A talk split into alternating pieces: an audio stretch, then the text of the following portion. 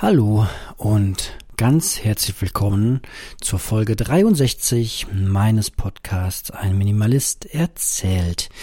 Ja, es ist mal wieder Zeit für eine neue Folge und ich habe ein Feedback bekommen zu einem Thema, das ich vor einigen Folgen schon mal angesprochen hatte, als ich darüber sprach, wie man so den letzten Besitz, den man dann noch hat, und der hm, vermutlich in einer modernen Welt gar nicht mehr so richtig wegzumachen ist, wie man den noch schützen kann. Und das fiel so unter das Stichwort Feuerfest.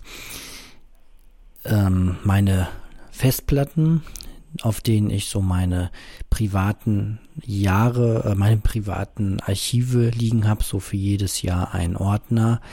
Der steckt zum Beispiel in so einer feuerfesten Mappe meine restlichen Papierunterlagen äh, tun das auch. Und da habe ich jetzt aber eine interessante Rückmeldung bekommen von der Christine, die sich da wohl mit Experten auseinandergesetzt hat und auch, ja, also mit Feuer. Äh, Experten, wahrscheinlich Feuerwehrleuten, bei ähm, auch einer entsprechenden Schulung, glaube ich, war das und sich da dann auch nochmal ein bisschen tiefer reingelesen hat. Ja, und die schrieb mir, dass diese feuerfesten Mappen, also zumindest Festplatten, nicht wirklich vor einem äh, längeren Wohnungsbrand oder allgemein einem Wohnungsbrand schützen können. Also die Temperaturen, die da entstehen, sind dann doch so heiß, dass äh, ja, die Festplatte zwar nicht direkt mit Feuer in Kontakt kommt, aber doch einen solchen Schaden nimmt, dass sie halt in dem Feuer nicht äh, zu retten ist.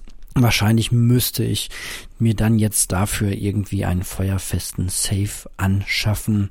Aber ja, das ist halt mit der Sicherheit immer so eine Frage. Man kann sich gegen alle Eventualitäten des Lebens irgendwie absichern, gegen Feuer, gegen Überschwemmung, gegen Einbruch, Diebstahl, alles Mögliche. Aber die absolute Sicherheit wird es halt nie geben und muss halt immer schauen, wann man so sein persönliches Maß erreicht hat. Und mein persönliches Maß ist halt da erreicht, dass ich dann sage, okay, dann raucht halt die Festplatte, die ich bei mir zu Hause habe, ab. Aber mit hoher Wahrscheinlichkeit habe ich äh, dann immer noch die Festplatte, die woanders untergebracht ist und die zumindest immer ja auf einem sehr aktuellen Stand ist, wenn sie auch nicht immer den monatsaktuellen Stand hat, wie meine äh, Festplatte, die ich zu Hause habe, weil ich halt nicht jedes Mal gleich die Platte dann auch ähm, auf die andere kopiere, die nicht bei mir lagert. Ja, was die Papierunterlagen angeht, da hoffe ich dann aber trotzdem, dass die einem Wohnungsbrand äh, standhalten würden, so dass zumindest die wichtigsten Papiere weiß nicht, aktueller Arbeitsvertrag, äh, Rentenunterlagen und sowas, dass die noch überleben würden. Wobei ich grundsätzlich schon glaube, dass die wichtigsten Sachen, die man so in einer modernen Gesellschaft braucht, auch wieder neu zu bekommen sind. Wahrscheinlich ist es vor allem wichtig, dass man seinen Personalausweis irgendwie rettet, weil darüber lässt sich, glaube ich, bei den Ämtern dann entsprechend alles auch neu beantragen und neu bekommen. Man muss sich halt nur ausweisen können. Ich glaube, wenn man seinen Personalausweis verloren hat in den Flammen oder wie auch immer und sonst auch keine Unterlagen hat, um sich irgendwie auszuweisen, dann wird es wahrscheinlich eher schwieriger. Ja, alles andere wird wahrscheinlich äh, ja wiederzubekommen sein. Selbst die Geburtsurkunde, die ja auch häufig einfach wichtig ist, das weiß ich noch im Rahmen äh, meiner Vaterschaft äh, musste die das eine oder andere Mal hergezeigt werden.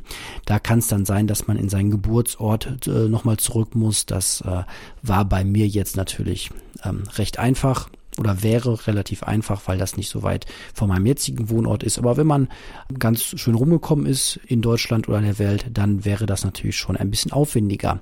Und deswegen denke ich mir, ist das auf jeden Fall eine gute Anschaffung, solche Sachen wie die eigene Geburtsurkunde oder andere wichtige Unterlagen und Dokumente in so einer feuerfesten Dokumententasche zu haben. Ich gebe ja nicht oft, nun wirklich nicht oft den Ratschlag, äh, etwas zu konsumieren, aber ich glaube, das ist schon eine sinnvolle Sache. Aber die Christine hatte recht, für externe Festplatten hm, ist es dann nicht ganz so praktisch. Was aber nicht heißen soll, dass man jetzt reflexhaft zu irgendwelchen Cloud-Diensten rennen soll, dann lieber die Lösung mit zwei oder von mir aus drei externen Platten, die an verschiedenen Orten lagern. Genau. Kommen wir mal zu einem neuen Thema. Ich habe mir mal gedacht, dass es doch ganz lustig sein könnte, wenn wir mal gemeinsam darauf gucken, was die Allgemeinheit so sich für Apps runterlädt. Und da habe ich jetzt mal spontan überlegt, naja, ja, ich habe ein bisschen vorrecherchiert um ehrlich zu sein. Ich habe mal vor ein paar Tagen geguckt, welche Apps so heruntergeladen werden am meisten. Aber das ist gar nicht so, so spannend, weil da sind so die üblichen Verdächtigen dabei, die man sich auch so gedacht hätte. Da ist WhatsApp dabei, da ist der Facebook Messenger dabei, da ist die Facebook-App dabei, da ist Instagram dabei. Ähm, da sind so, ja, Deutsche Bahn, glaube ich, war auch dabei. Also so die üblichen verdächtigen, großen, kostenlosen, die so jeder auf seinem Smartphone hat. Aber jetzt gerade als ich das Thema angefangen habe, habe ich mal den Play Store aufgemacht. Ich ähm, habe ja kein iPhone und deswegen auch erstmal nur jetzt hier ganz banal Zugriff auf den Play Store. Und da habe ich mir gedacht, lasst uns doch mal zusammen drauf gucken, wofür die Leute so Geld ausgeben bei ihren Apps. Die Top 10 quasi der kostenpflichtigen Apps. Ja, und da würde ich mal äh, sagen, gehen wir doch einfach mal von Platz 10 rückwärts und gucken uns das mal so an. Ja, auf Platz 10 und ich ähm, werde jetzt keine Werbung machen, keine Namen nennen, sondern einfach nur sagen, was die App so kann, wenn ich das irgendwie verstehe. Manchmal ergibt sich das aus dem Namen, manchmal ergibt sich das aber auch irgendwie gar nicht, wie bei Platz 10. Platz 10 kostet 3,55 Euro. Ja, und die Werbeaussage ist, messen Sie Ihre Drehmoment und BHP Clear Engine OBD Fehler Few Daten in Google. Ich habe keine Ahnung, was das ist. Drehzahl klingt erstmal irgendwie nach Auto. Das hat auch irgendwas mit Auto zu tun. Messen Sie das Drehmoment und die Leistung Ihres Autos, entdecken und löschen Sie Fehlercodes, sehen Sie, was Ihr Auto zu tun bekommt in Echtzeit. Okay, das ist so ein Diagnosetool. Ähm, okay, das ist auf Platz 10. Ja, äh, brauche ich persönlich jetzt äh, überhaupt nicht. Ich ähm, gebe mein Auto oder wir geben unser Auto, wenn wirklich was kaputt ist, mal in die Werkstatt. Aber wer ganz doll technisch äh, viel Ahnung hat und da dran rumspielen will, das ist Platz 10. Und das ähm, ist mit über einer Million Downloads ganz offensichtlich schon ein äh, ganz ordentlich genutztes Ding sie. Ja, dann äh, gehen wir mal weiter auf den Platz 9. Etwas teurer mit 4,69 Euro. Die mobile Panoramatafel funktioniert offline weltweit. Das ist irgendwas zum Thema Fotografie. Ich muss hier nochmal draufklicken. Der Berg ruft. Mehr Berge kennen als jeder Bergler. Diese App macht's möglich. Die App zeigt von jedem beliebigen Ort ein 360-Grad-Panorama mit den Namen aller Berge. Und dies funktioniert komplett offline, weltweit. Ah, okay, das ist also quasi eine Datenbank aller Berge. Und wenn ich auf irgendeinem Gipfel bin, dann kann ich die rausholen und äh, ja, dann sagen die mir, welche, wie, wie die Berge da so heißen. Das ähm, ist eine witzige Geschichte. Sicher für viele Wanderer total interessant, wenn sie irgendwo sind und dann äh, eine schöne Aussicht haben und einen Berg vor sich sehen, dann mal zu gucken, hey, wie heißt der Berg überhaupt, wo bin ich da? Ja, zeigt noch die Sonnen-, und Mondlaufbahn. Ich persönlich bin ja auch gerne am Wandern, aber ich äh, würde mir jetzt nicht unbedingt äh, die Berge die Bergnamen anzeigen lassen. Ehrlich gesagt bin ich eh jemand, der sowas dann relativ schnell wieder vergessen hat. Und ich bin jetzt auch niemand, der irgendwie was äh, twittern oder schreiben muss. Nach dem Motto, ich bin gerade mit dem Blick auf dem so und so Berg, ähm, dass man dann irgendwie den Eindruck vermittelt, ich wüsste wirklich äh, so viele Berge. Das ist dann wieder so eine Kategorie, mh, mm, wo ich sage so, okay, man kann sich natürlich unendlich viele Informationen ranholen und natürlich geht das hier auch schön unterwegs und sehr bequem, sich Informationen und Wissen ranzuholen. Mm, ich persönlich glaube aber, ich hätte jetzt nicht so wirklich, ähm, ja, bei mir wäre das nicht auf Dauer. Ich wüsste dann in dem Moment, wie der Berg da heißt. Aber gut, ist eine interessante Geschichte für Leute, die das gerne machen. Mm. Aber ja, so oft gehe ich jetzt nicht wandern, dass ich da 4,70 Euro für zahlen müsste. Aber bestimmt eine ganz nette Geschichte. Ja, auf Platz 8 ist eine Fotobearbeitungs-App für 3,29 Euro. Da brauche ich jetzt nicht draufklicken. Hm, wer gerne Fotos macht, gut, der will die auch manchmal bearbeitet haben. Zum Thema Fotografie habe ich ja eh noch mal was ähm, eigenes. Ich eine eigene Meinung. Ähm, wenn man das beruflich macht, dann ähm, ja, okay, glaube ich, die Profis laden sich jetzt aber nicht eine 3,29 Euro App runter, sondern die machen das wahrscheinlich eh am Laptop. Von daher dürften das wahrscheinlich eher solche Funktionen sein, dass man mal seinen Instagram-Account ein bisschen auffrischen kann mit irgendwelchen netten Effekten, genau mit irgendwelchen schönen Filtern und dieser ganzen Geschichte. Ja, ist halt eher was für Leute, die ihr Selfie ein bisschen fit machen wollen, weil sie sich irgendwie bei Instagram und Co. dann präsentieren. Ja, wer das machen möchte, gerne. Ähm, auf Platz 8, gut. Auf Platz 7 ist was, was ich gar nicht kenne. Das hat irgendwas mit dem Hintergrund zu tun. 4K Hintergründe für dein Smartphone. Das ist ja wieder ähm, sowas, also das, puh, ich würde jetzt kein Geld dafür ausgeben, um irgendwie mein Smartphone anders aussehen zu lassen. Weder für den Hintergrund und auch nicht irgendwie ein Aufkleber hinten drauf oder irgendwie eine Hülle, die jetzt keine Schutzfunktion hat, sondern einfach nur irgendwie gut aussieht. Da bin ich persönlich jetzt äh, völlig befreit von da irgendwie Geld ausgeben zu wollen.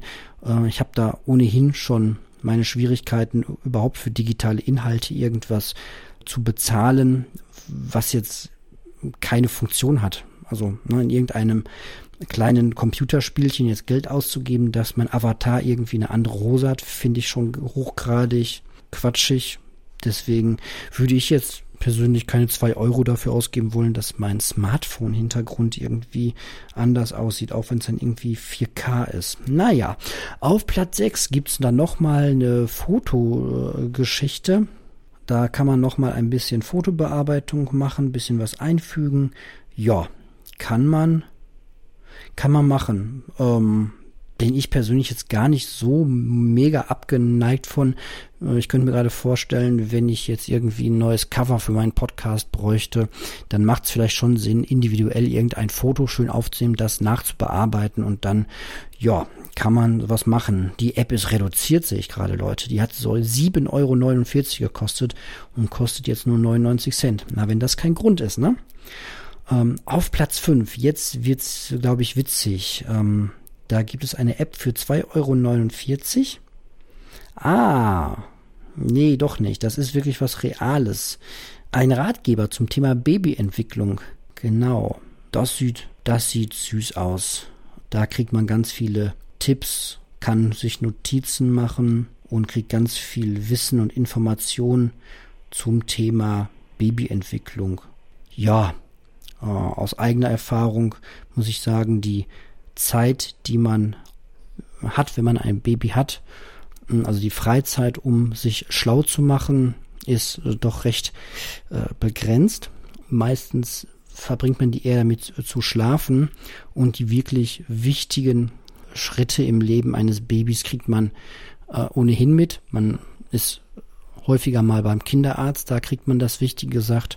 und so diese Entwicklungssachen. Mein Kind kann sich mit x Monaten aber noch nicht auf den Bauch rollen oder solche Geschichten. Davon würde ich persönlich aus Erfahrung abraten, sich da mega schlau zu machen, weil ein das nur so wieder in einen irgendwie gearteten Stress versetzt. Oh mein äh, Kind ähm, kann noch nicht dies oder kann noch nicht jenes und ähm, das hat man schon genug in den jeweiligen Babykrabbelgruppen, wo man da ist. Da herrscht sowieso die Vergleiche Ritis, da kann man sich gar nicht groß vor schützen, da sollte man sich nur nicht verrückt machen. Aber was bestimmt ganz schön ist, wenn man irgendwie viele Informationen hat, wenn es um das Wohl des kleinen Nachwuchses geht, was man bei Bauchschmerzen machen kann, probieren kann. Einfach so dieses gesammelte Erfahrungswissen. Ja, da ähm, sage ich mal, ob man sich da jetzt ein Buch kauft und darin rumblättert oder so eine App hat für 2,50 Euro. Ja, das finde ich sogar gar nicht so verkehrt wenn das eine gute ist, die schön geupdatet wird, wo man sich Sachen eintragen kann. Natürlich müsste man mal genau hinschauen, wo die dann wieder die Daten so in der Welt rumschickt. Ich fürchte fast, dass das auch eine der üblichen Apps ist, die günstig ist, die aber die Daten dann ganz gut äh, weitergibt. Kann ich aber nichts äh, wirklich zu sagen, dafür gucke ich ja einfach nur gerade oben drauf. Auf Platz 4 gibt es ein das fixt mich natürlich gerade ein bisschen an, ein kleines Chat-Programm, das berühmteste Voice-over-IP-Chat-Programm, das es so auch in der Gaming-Welt gibt. Ich suche ja immer noch was Schönes, Simples für mein Smartphone, das mir erlaubt, mit anderen Leuten schlichtweg zu telefonieren oder irgendwie ja ein, zusammen ein Podcast aufzunehmen. Das finde ich ganz gut. Es gibt natürlich tolle Tools, man kann sich hinsetzen mit äh, seinem Mikrofon und das Ganze per äh, Skype aufnehmen und die Tonspuren so zusammenlegen. Ja, äh, irgendwie fehlt mir da aber noch so, dass die letzte Bequemlichkeit einfach irgendwie das über eine App zu machen, nach dem Motto, wir loggen uns hier beide in der App ein, zu zweit, zu dritt oder zu viert und können dann miteinander podcasten. So eine richtig schöne Podcast-Produktions-App. Das Problem ist wahrscheinlich ganz schlicht und einfach, dass man ja an so Smartphones halt nur die ganz normalen Mikrofone anschließen kann und jetzt kein richtig hochwertiges Mikrofon. Von daher müsste das sowieso eine App sein, die irgendwie auf dem Desktop-Rechner oder einem Laptop oder sonst wie läuft und ist ja für Smartphone wahrscheinlich nicht ganz so optimal.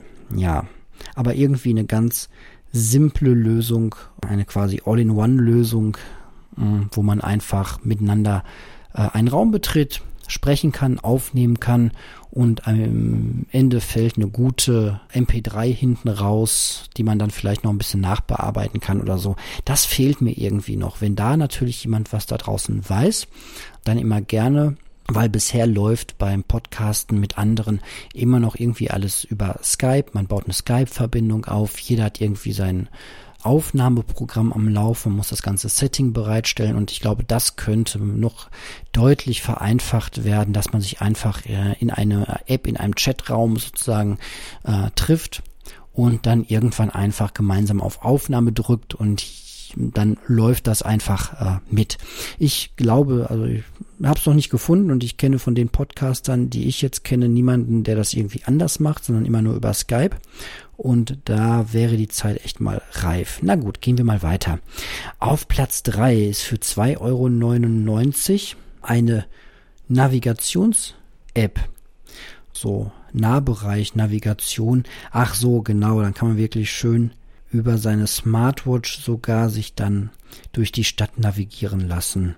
Ja, kann man machen. Mir persönlich reicht, wenn ich irgendwo fremd bin und mal irgendwo mich hin navigieren lassen möchte, immer noch die ganz normale Karten-App, die ich kostenlos drauf habe. Ich bin ja eh niemand, der irgendwie eine Smartwatch trägt, von daher, na gut. Auf Platz zwei und es gibt leider gar keinen Platz eins, sehe ich gerade. Was ist hier los? Das ist, es hört bei zwei auf. Das ist ja auch süß. Also auf Platz zwei beziehungsweise sagen wir mal auf Platz eins der meistgekauften Bestseller-Apps ist, na, für 4,99 Euro eine Blitzer-App. Das sagt eigentlich schon viel aus. Ähm, warnt zuverlässig vor Blitzern, Staus und Gefahren. Also das scheint uns Deutschen hier ganz, ganz wichtig zu sein, dass wir vor Blitzern gewarnt werden. Ich persönlich habe da eher den Ansatz, dass ich äh, ruhig und gelassen mich einfach an die Verkehrstempolimits halte. In unserem Navigationssystem, wenn wir mal in Urlaub fahren oder längere Strecken, unbekannte Strecken fahren, dann haben wir da eine schöne Funktion in unserem Navigationsgerät, Autonavigationsgerät drin, das einfach ganz kurz piept, wenn wir eh zu schnell fahren und das eigentlich immer und überall. Äh, nicht, dass wir immer und überall zu schnell fahren würden, aber das sagt mir halt einfach, wenn ich in der 50-Zone 55 fahre, dann fängt es an zu piepen, einmal ganz kurz piep, piep, um mir zu sagen, hey, du bist so schnell.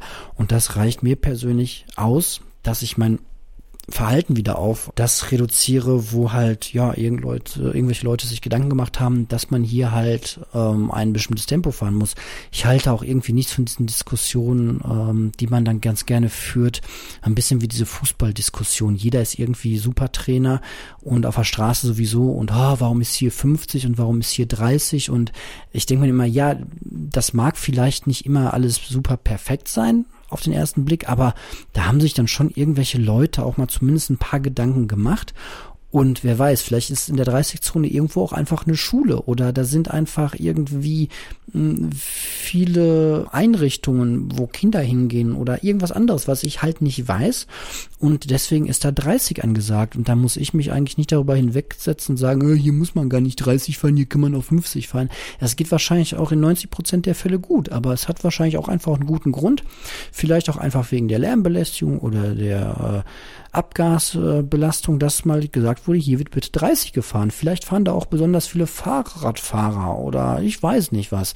Und so genauso ist das irgendwelche auf den Landstraßen, wo dann Geschwindigkeitsbegrenzungen sind, weil vielleicht die Erfahrung gemacht wurde, wenn die Leute da unbegrenzt rasen wie bescheuert, dass da mehr Unfälle passieren. Also von daher mache ich es mir da ganz, ganz einfach in diesem Fall und halte mich einfach an die Begrenzungen und äh, wenn mir zu langweilig wird, dann mache ich halt andere Sachen als irgendwie zu rasen.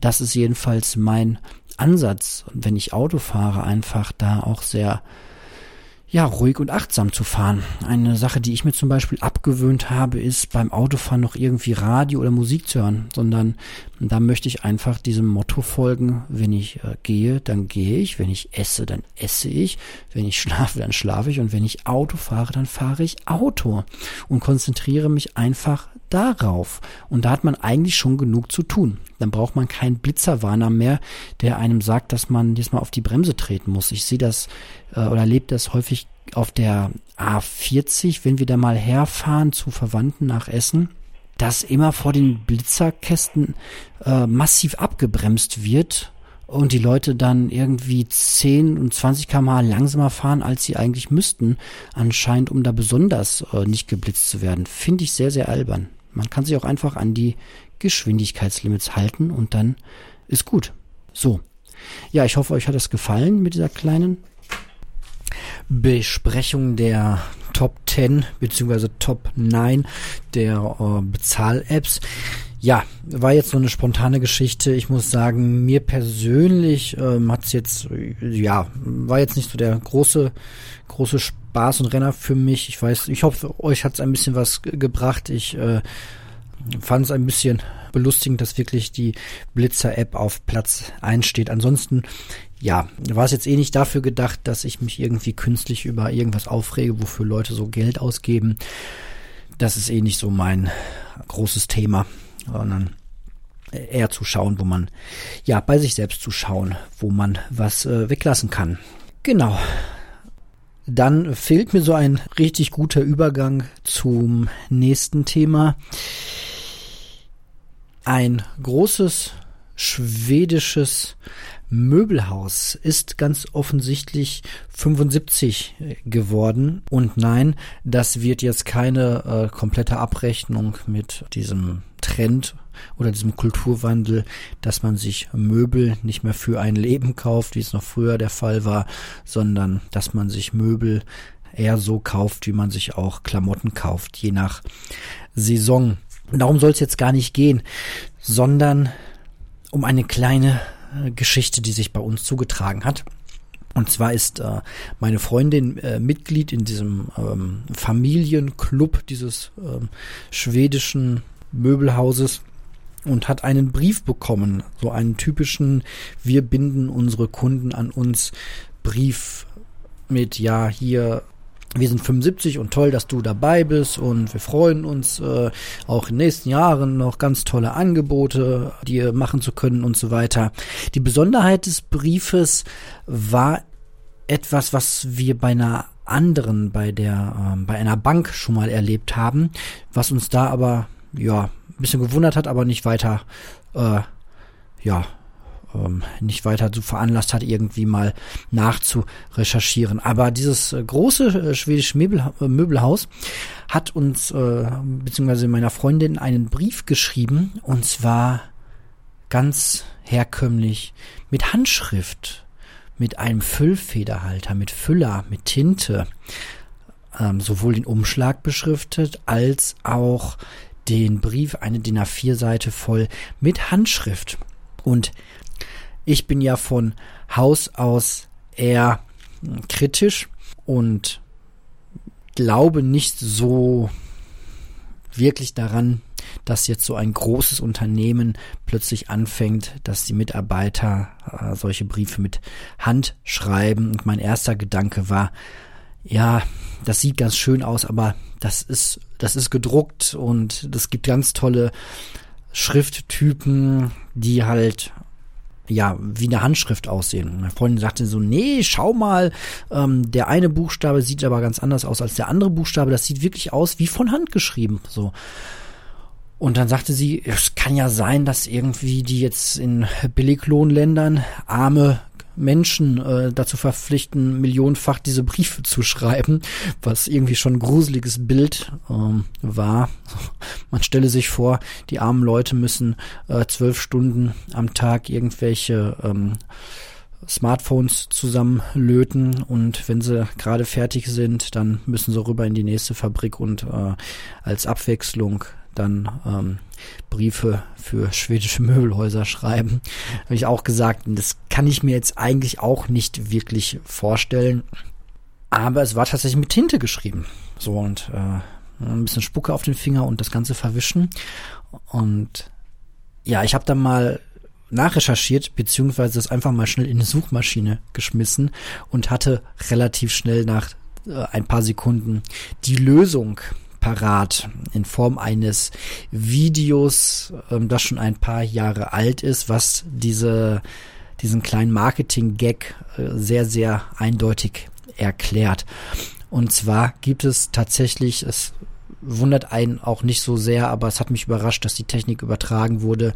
Es gibt halt Industrieroboter, die denen man tatsächlich ähm, äh, Füller in die Hand drückt und die dann ja per Hand, also per industriellen Roboter, ähm, solche Briefe schreiben können. Und ja, das ist ganz offensichtlich die Lösung dieses, dieses kleinen Rätsels. Also wenn ihr von großen Unternehmen handgeschriebene, mit Füller handgeschriebene Briefe bekommt, dann könnt ihr euch meiner Meinung nach äh, zu 99 Prozent sicher sein, dass da ein Industrieroboter die Federführung hatte bei dem Brief und ja, man muss sagen, das mag zwar irgendwie auf den einen oder anderen bestimmt einen tollen Eindruck haben, aber das ist doch wirklich an Lächerlichkeit kaum noch zu überbieten, meiner Meinung nach, dass man jetzt so tut, als würde man seinen 100.000 äh, Kunden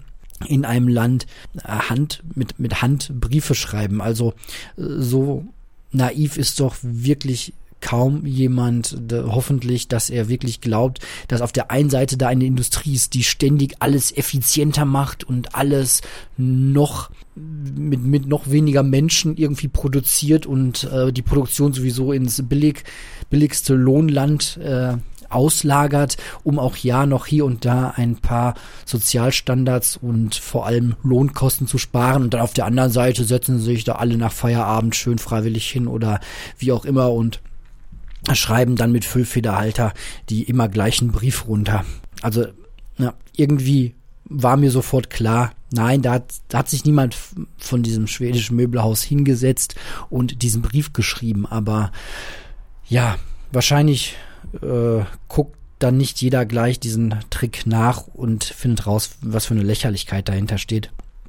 Es gibt eine Bank, die das auch tut da dachte ich tatsächlich erst so, ja, vielleicht sind die noch so irgendwie lokal gebunden, dass jetzt zufällig ein Mitarbeiter da irgendwie denkt, er könnte seine Verkaufszahlen exorbitant steigern, indem er dann seine Briefe da irgendwie mit Füllfederhalter äh, schreibt, um sich von allen anderen seinen Kollegen im Vertrieb irgendwie abzuheben.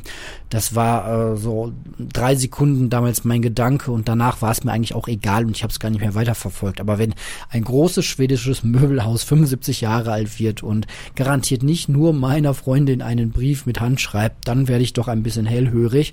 Und ja, ich finde es schon ein bisschen symptomatisch traurig, dass wir jetzt schon so weit sind, dass wir an so einer Stelle durch Industrieroboter dann Menschlichkeit ja simulieren. Und ich frage mich, wozu sind diese Unternehmen eigentlich noch bereit im Sinne von Marketing oder im Sinne von personalisierter Ansprache möglichst äh, billig, wobei ehrlicherweise ich weiß nicht, ob der Erfolg wirklich doch, wahrscheinlich ist der Erfolg deutlich höher und wahrscheinlich fühlen die Leute sich deutlich persönlicher angesprochen, wenn das mit einem mit Tinte geschriebener Brief ist, der ja deutlich länger braucht und auch deutlich teurer ist, als ihn irgendwie in, äh, in Druck zu geben. Wahrscheinlich lesen die Leute Briefe, die so aus dem Drucker kommen, auch gar nicht mehr großartig und müssen irgendwie ja, gelockt werden auf die eine oder andere Weise, so einen Brief ganz zu lesen und eine Handschrift, die man vielleicht sogar noch ein bisschen entschlüsseln muss. Das war jetzt nicht die schönste Handschrift, muss man dazu sagen. Also vielleicht, ja, wahrscheinlich hat seine Berechtigung. Ansonsten würde so ein Marketing-Tool ja gar nicht eingesetzt werden. Wahrscheinlich ist das ein bisschen teurer als ein Brief normal zu schreiben, aber dadurch, dass es ein Industrieroboter ist, der vielleicht äh, in der Zeit eh nichts zu tun hat, vielleicht ist das auch so eine Ausnutzung von leeren Kapazitäten von Industrierobotern, die am Wochenende oder nachts Langeweile haben, weil sie gerade keine Aufträge haben, dann drückt man denen vielleicht schwedische Füllfederhalter in die Hand und lässt sie Briefe schreiben. Aber wie weit sind wir denn gekommen, bitteschön, dass wir das machen? Und wo machen diese Unternehmen denn bitte Halt? So, wenn ich mir sowas anschaue wie von IBM Watson, die Sprachsynthetisierungssoftware. Ihr könnt das gerne mal bei YouTube eingeben, wie gut so ein Watson mittlerweile geworden ist und wie echt der klingt oder die künstliche Stimme von äh, Google, über die ich schon mal eine, äh, in einer der vorigen Folgen gesprochen habe. Wenn ich das alles sehe, dann habe ich keinen Zweifel, dass diese Unternehmen auch nicht eine Sekunde zögern würden, uns alle millionenfach anzurufen und so zu tun, als wäre auf der anderen Seite ein echter Mensch, der mit einem echten Äh und M und Moment, ja, hm, äh, reagiert und halt Menschlichkeit simuliert und uns dazu bringt, dass wir dann ja das Gefühl haben, mit einem echten Menschen zu sprechen.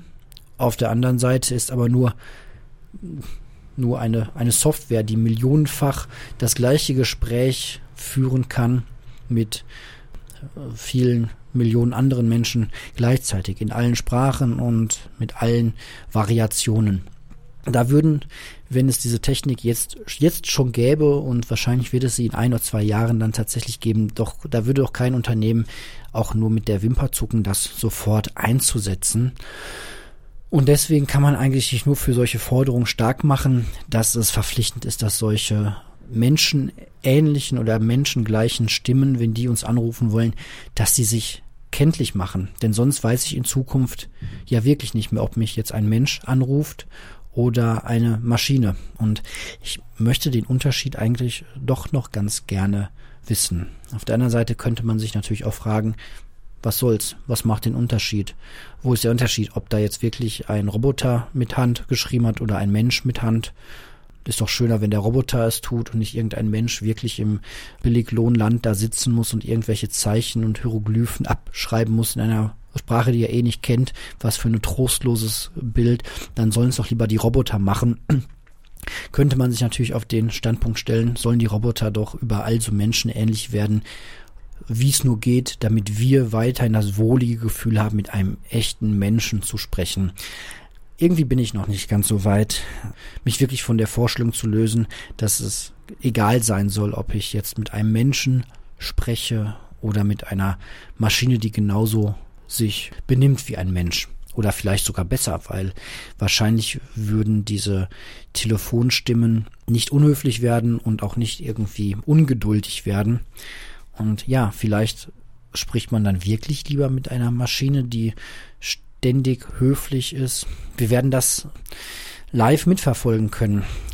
Ja, man, wie gesagt, man stelle sich nur vor, ich habe heute erst wieder in einem Service Center anrufen dürfen nachdem ich beim Zahnarzt war und mit meiner äh, privaten Zusatzversicherung dann kurz mal telefonieren wollte, habe ich dann ja insgesamt fünf Minuten in einer Warteschleife verbracht, um dann mir von einer Dame, die ja sehr freundlich war zu 80 Prozent des Gespräches, weil sie es halt einfach auch sein muss. So ein bisschen höre ich das dann auch schon raus, ob jemand äh, ja genervt freundlich ist oder einfach locker und entspannt ähm, an der anderen Seite ist, das ähm, höre ich mittlerweile raus. Das ist vielleicht so eine Eigenart, wenn man viele, viele, viele tausend Gespräche in seinem Leben geführt hat. Ich habe selbst ja auch schon im Callcenter gearbeitet und da auch viele tausend Gespräche geführt.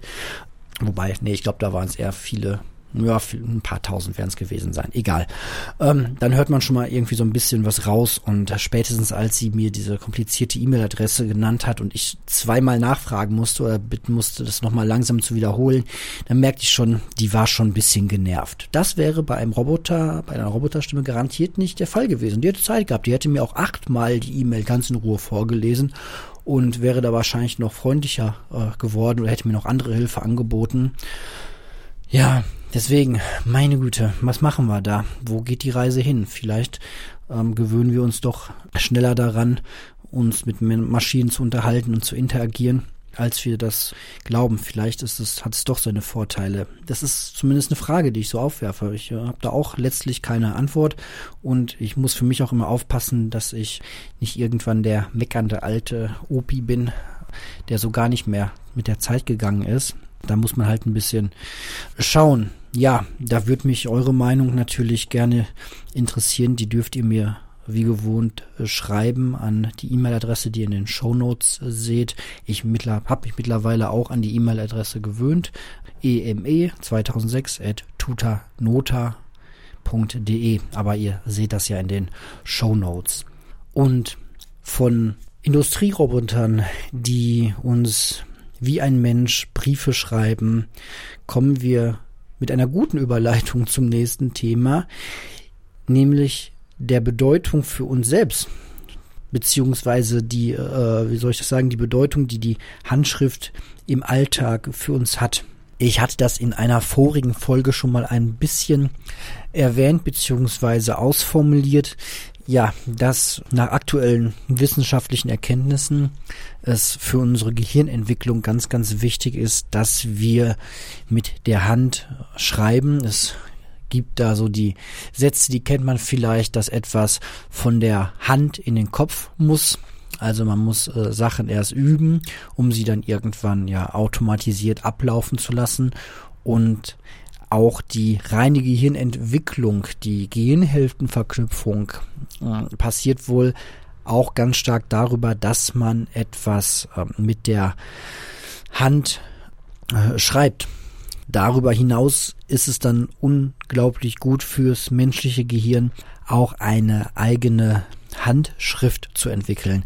Also nicht nur, dass man in der Grundschule die Buchstaben zu schreiben lernt und zu lesen lernt, sondern dass man dann auch seine eigene ganz individuelle Handschrift erlernt. Also wenn ich mir meine Handschrift anschaue hier, meine Notizen, äh, ist es halt wirklich so, dass ich nicht jeden Buchstaben gleich schreibe. Das kommt darauf an, ob der Buchstabe in einem Wort ist oder am Anfang eines Wortes. Auch die Anfangsbuchstaben, wenn sie groß sind, habe ich zwei oder drei Varianten. Ich schreibe ein A auf zwei oder drei verschiedene Arten und Weisen. Ich kann ein L flüssig schreiben, ich kann es einzeln stehen lassen. Hm, ich, es kommt darauf an, ob ich sehr, sehr schnell schreibe oder gerade mir Zeit nehme und sehr langsam schreibe. Manchmal, das ist bei mir so schreibe ich auch, wenn ich zum Beispiel Notizen mir mache und links und rechts sitzen Leute, dann schreibe ich komplett anders, als wenn ich äh, einen Brief schreibe, der nur für mich und den Leser äh, bestimmt ist.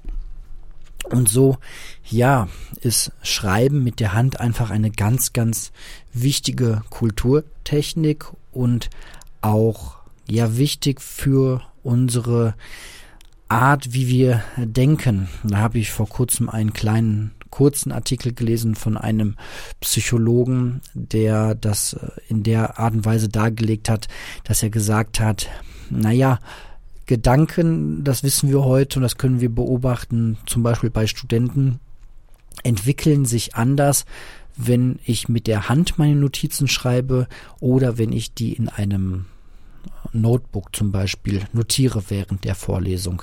Wenn ich mit der Hand schreibe, entwickeln sich bei Formulieren der Texte nochmal andere neue Gedanken, als wenn ich das äh, mit dem PC mache. Ja, und jetzt ist es aber ja bekanntermaßen so, dass wir heutzutage immer weniger mit der Hand schreiben müssen. Wenn ich mal so meinen eigenen Alltag so betrachte, dann schreibe ich eigentlich kaum noch mit der Hand. Lange Texte schon gar nicht mehr. Texte, die für andere bestimmt sind, sprich E-Mails oder irgendwelche Berichte, Vermerke, sonst wie irgendwas, vor allem auf der Arbeitswelt, äh, schreibe ich eigentlich äh, 98 Prozent meiner Texte mit der Tastatur. Und jetzt ist es bei mir so gut. Ich komme aus einer Zeit, wie die meisten meiner Hörer wahrscheinlich auch, so ich bin Anfang der 80er geboren. Ich habe also noch relativ viel mit der Hand geschrieben. Ich habe in der Schule ähm, natürlich ganz viel mit der Hand geschrieben. Im Studium habe ich auch noch 90 Prozent, sage ich mal, mit der Hand geschrieben. Ja, Hausarbeiten und so natürlich nicht mehr, aber alle Notizen sind noch mit Hand äh, entstanden. Und natürlich die Klausuren in der Schule habe ich alle mit Hand geschrieben. Da weiß ich gar nicht, wie der Stand heute ist. Ich denke, dass auch heutzutage noch äh, Klausuren äh, in, in der Schule und äh, Arbeiten in der Schule auch noch mit Hand geschrieben werden. Davon gehe ich jedenfalls aus. Aber die Frage ist, wie man sich diese besonders wichtige Kulturtechnik jetzt irgendwie erhält in einer Zeit, in der selbst die kleinste Notiz äh, im Smartphone erledigt werden kann. In einer Zeit, wo die meisten oder viele einen Kalender in digitaler Form in ihrem Notiz, äh, in ihrem Smartphone führen. Wie kann man es da schaffen, diese besondere wichtige Kulturtechnik irgendwie am Leben zu erhalten? Und ein bisschen habe ich es jetzt schon anklingen lassen. Ich persönlich würde da empfehlen, so viel wie möglich wieder mit der Hand zu schreiben. Angefangen beim Kalender. Warum nicht wieder einen Kalender auf Papierform führen? Hat viele Vorteile. Der erste ist, man schreibt wieder mit der Hand, man kann durchstreichen, man kann einkringeln. Ganz ehrlich, es geht alles viel schneller mit einem Stift als mit irgendeinem digitalen Pencil. Ja, die Funktion, klar, mit dem super neuen iPad und dem Stift dazu kann ich, wenn ich mir ein paar tausend Euro oder ich weiß gar nicht, tausend, tausendzweihundert Euro auf den Tisch lege und ein tolles iPad Pro mir kaufe oder vielleicht ein anderes alternatives Gerät einer anderen Marke, dann kann ich auch Papier sehr gut simulieren. Aber ich komme nie meiner Meinung nach an das Original Papier ran. Ja, das ist dann alles schon digitalisiert und ja, es gibt Stifte, die erkennen dann Handschrift und äh, tippen das quasi automatisiert, was ich da mit Hand schreibe und so weiter. Aber meiner Meinung nach kommt da nichts an einen, vor allem was die Kosten angeht, nichts an das gute alte Papier und den Kugelschreiber ran. Beides ist praktisch gratis verfügbar heutzutage. Ja, also ich glaube, es dürfte für keinen schwer sein, innerhalb von einer Stunde sich 100 Blatt Papier und ein Kugelschreiber äh, gratis zu organisieren.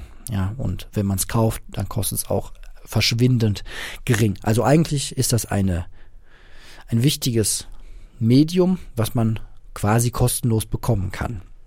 Und dann kann man etwas Tolles tun, nämlich mit der Hand schreiben, was gut fürs Gehirn ist und auch gut für den Datenschutz, weil alles, was wir da drauf schreiben, kann praktisch ja nicht ausgelesen werden. Ganz anders als unser digitaler Kalender.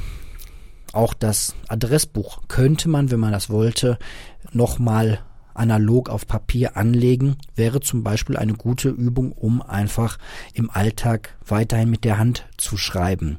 Man kann sich Notizen auf der Arbeit mit der Hand machen, mache ich wieder verstärkt, dass ich mir kurze äh, Daten einfach mit der Hand aufschreibe, dass ich mir kleine Schaubilder, um ein paar Gedanken zu entwickeln, mit der Hand natürlich notiere, dass ich die Einkaufs-App von meinem Smartphone gelöscht habe, dass ich wieder einen Einkaufszettel schreibe, dass ich auch keine Notizen-App benutze, sondern sehr gerne wieder Post-its. Ich bin ein großer Freund von Post-its wieder geworden. Die sind auch sehr, sehr günstig zu bekommen und haben einfach die tolle Funktion, dass man sie überall hinkleben und auch mehrfach hinkleben kann. Diese kleinen Klebezettel habe ich so richtig wieder für mich lieb gewonnen. Ich äh, arbeite sehr, sehr gerne damit. Und ja, ansonsten meine Podcast-Notizen natürlich.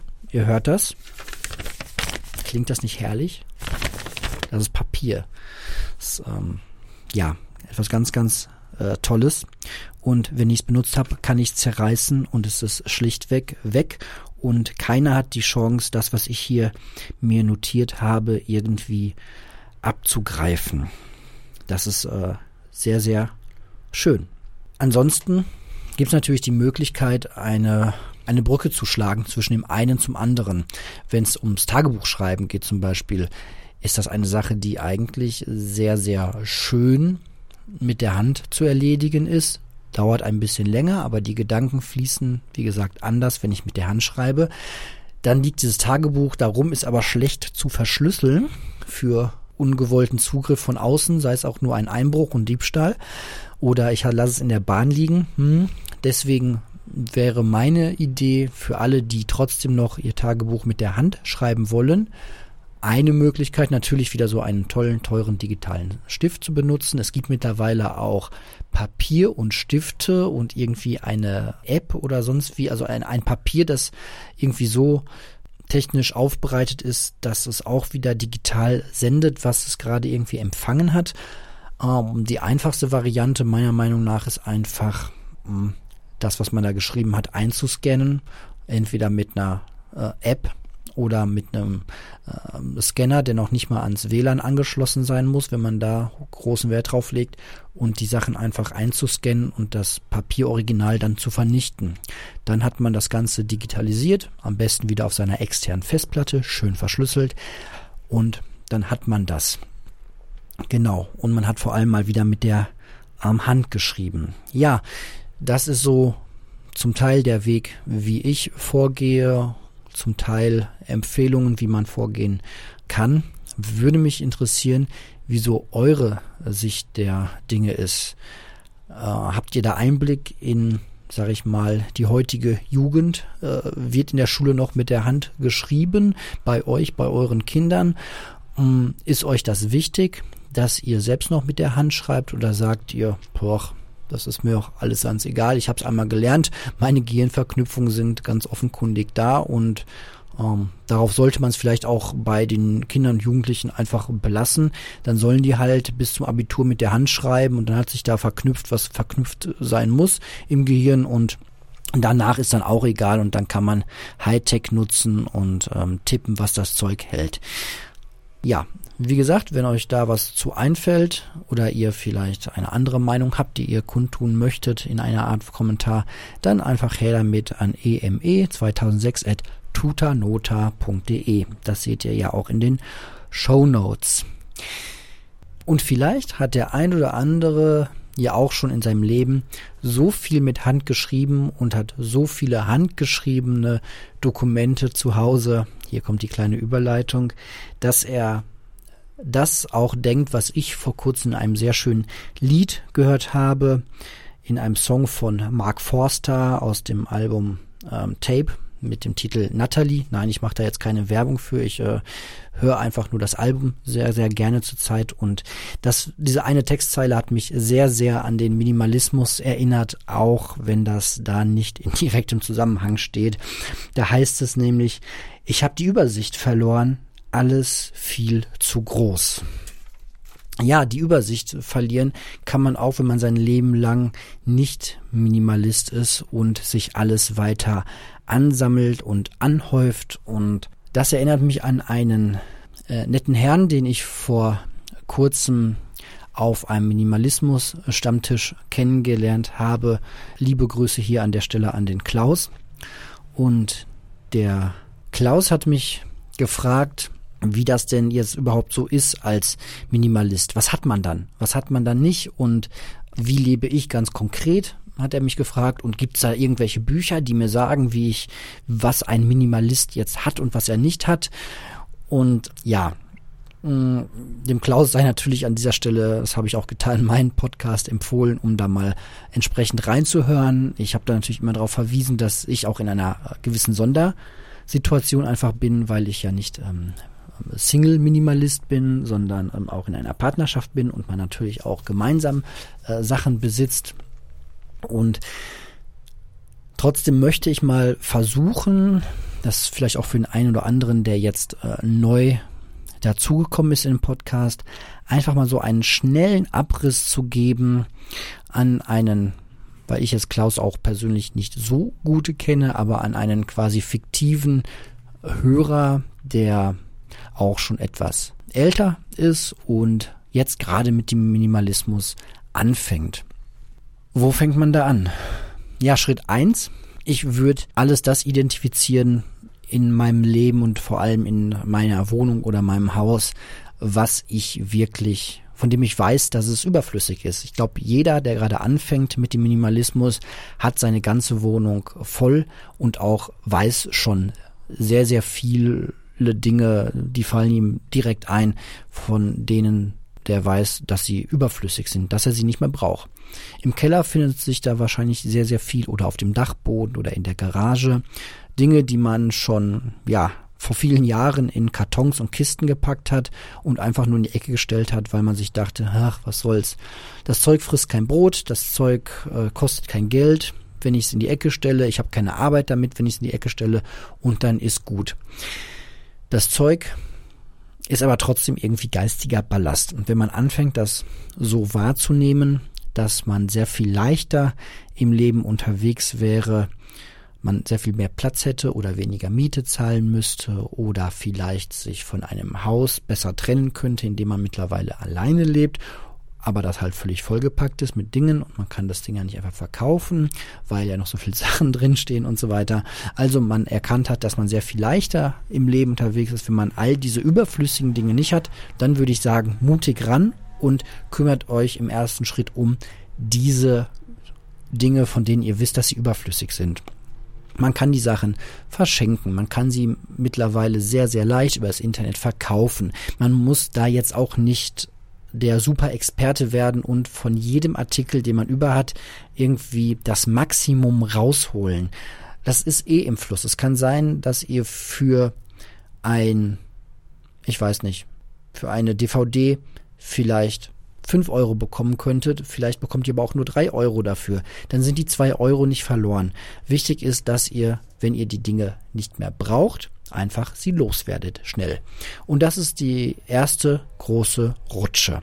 Ihr müsst euch gar nicht als ersten Schritt überlegen, äh, wie viel Kleidungsstücke brauche ich. Also oder welche Möbel brauche ich? Ja, oder muss ich erst die Möbel loswerden und dann die Dinge da drin? Das sind manchmal, das bekomme ich auch auf dem Stammtisch mit. Es gibt natürlich Diskussionen zwischen Minimalisten, die das jetzt schon einige Jahre oder schon ein ganzes Jahrzehnt lang machen. Und das sind natürlich auch andere Diskussionen, als man sie für sich selbst führen muss, wenn man gerade angefangen hat. Ich habe mich irgendwann damit auseinandergesetzt, wie groß muss mein Portemonnaie sein und habe dann angefangen, äh, mein Portemonnaie zu minimalisieren und habe jetzt mittlerweile ein sehr, sehr kleines Portemonnaie und äh, fuchse da immer noch an den kleinsten Feinheiten rum. Wenn ich rausgehe, welche Karten muss ich jetzt wirklich mitnehmen? Muss ich am Wochenende wirklich mit meiner Dienstkarte durch die Welt laufen? Nee, nicht. Und solche Fragen, ja. Mm, der Kleiderschrank war irgendwann ein Projekt, wo ich gesagt habe, gut, dann gehe ich da jetzt mal ran. Das ist so die dritte und vierte und fünfte Zwiebelschicht, an die man drankommt, wenn man erstmal damit angefangen hat, die wirklich offensichtlich überflüssigen Dinge aus seinem Leben zu schaffen. Und man kann doch auch damit erstmal anfangen und dann kann man weiter gucken. Und dann kommt meistens eine ganz große Automatik rein, wenn man dabei bleibt und das wirklich so für sich entschieden hat, dass man das leben möchte.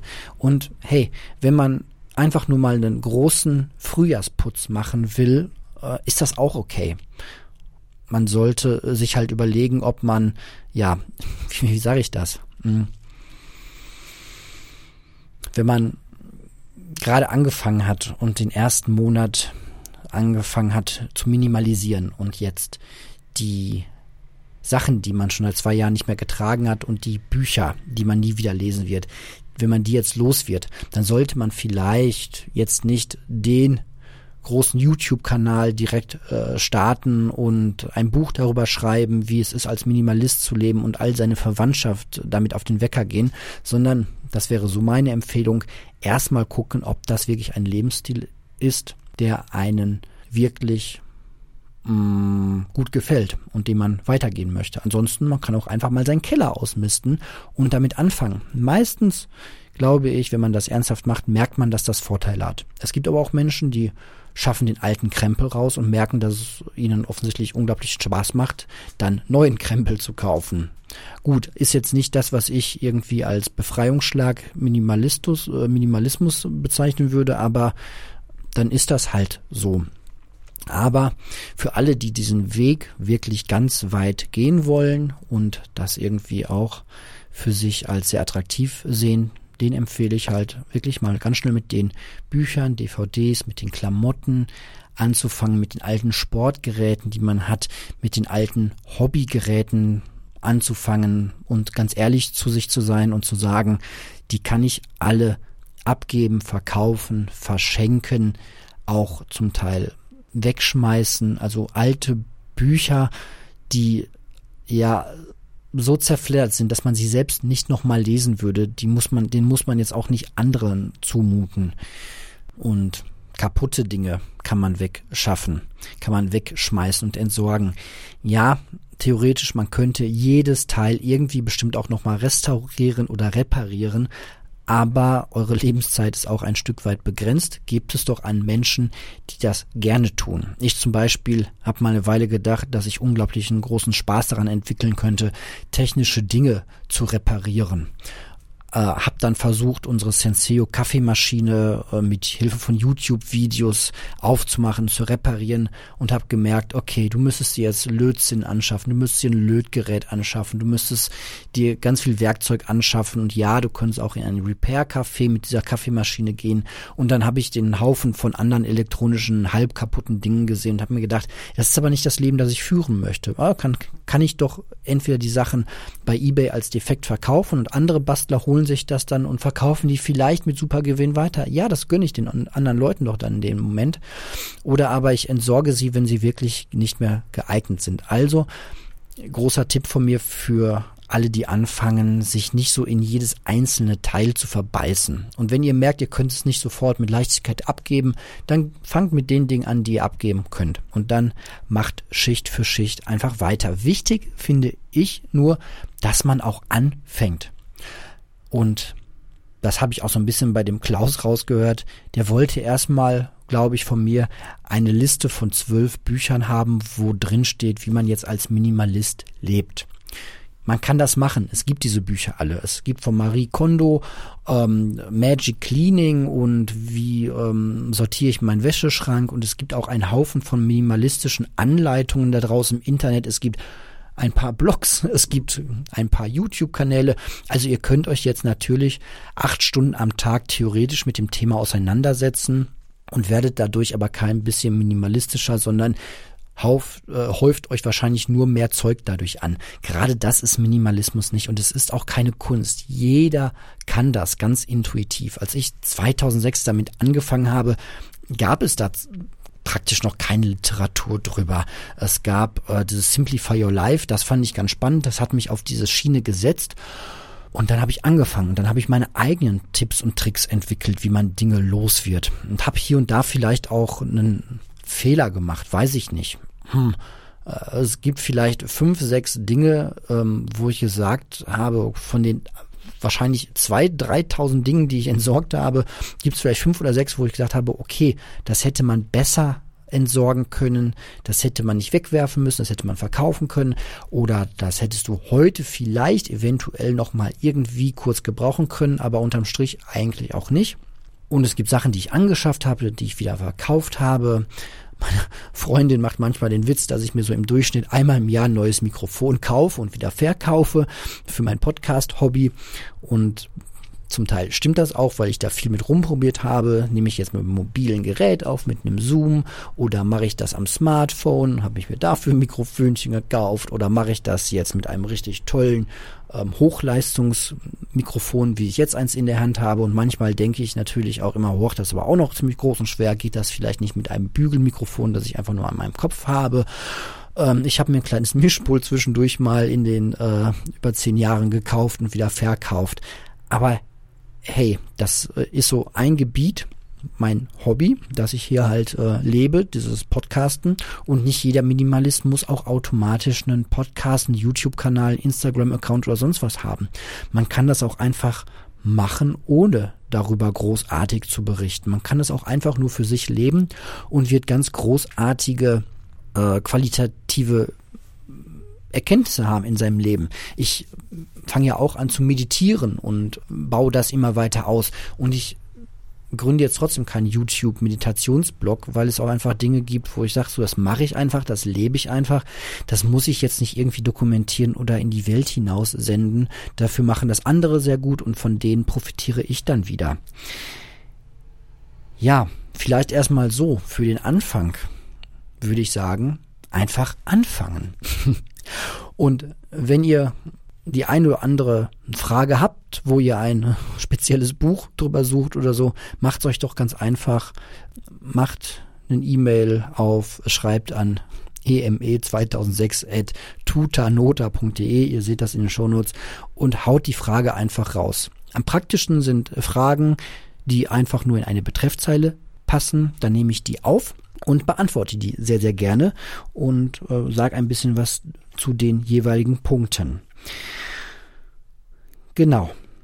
Weiterhin, und damit komme ich jetzt auch schon zum Ende und zu den Hausmeisterthemen.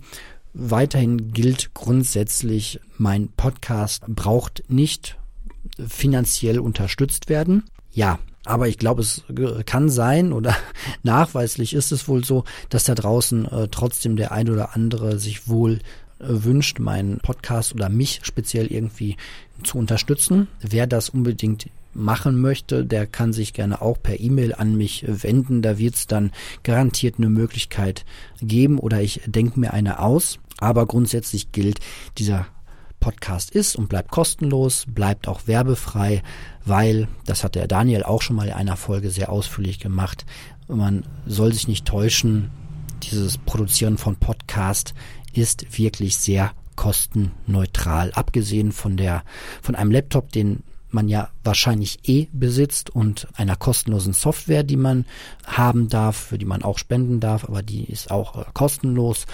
Und abgesehen von einem einfachen, mittelguten oder wie ich es jetzt eben benutze, doch sehr guten Mikrofon, das dann ja einmal Geld kostet, aber davon abgesehen ist dieser Podcast im Grunde kostenlos. Ein bisschen Speicherplatz muss ich bezahlen. Das sind, ja, ich glaube, mit zwei Euro im Monat, je nachdem wie viel und wie lange ich spreche, komme ich mit einem bis zwei Euro im Monat äh, gut über die Runden und ich wüsste jetzt gar nicht, ehrlich gesagt, wohin ich die Kohle zurzeit geben sollte, wenn mir jetzt irgendwie jeder von euch fünf Cent pro Folge spenden würde, wäre ich schon überfinanziert.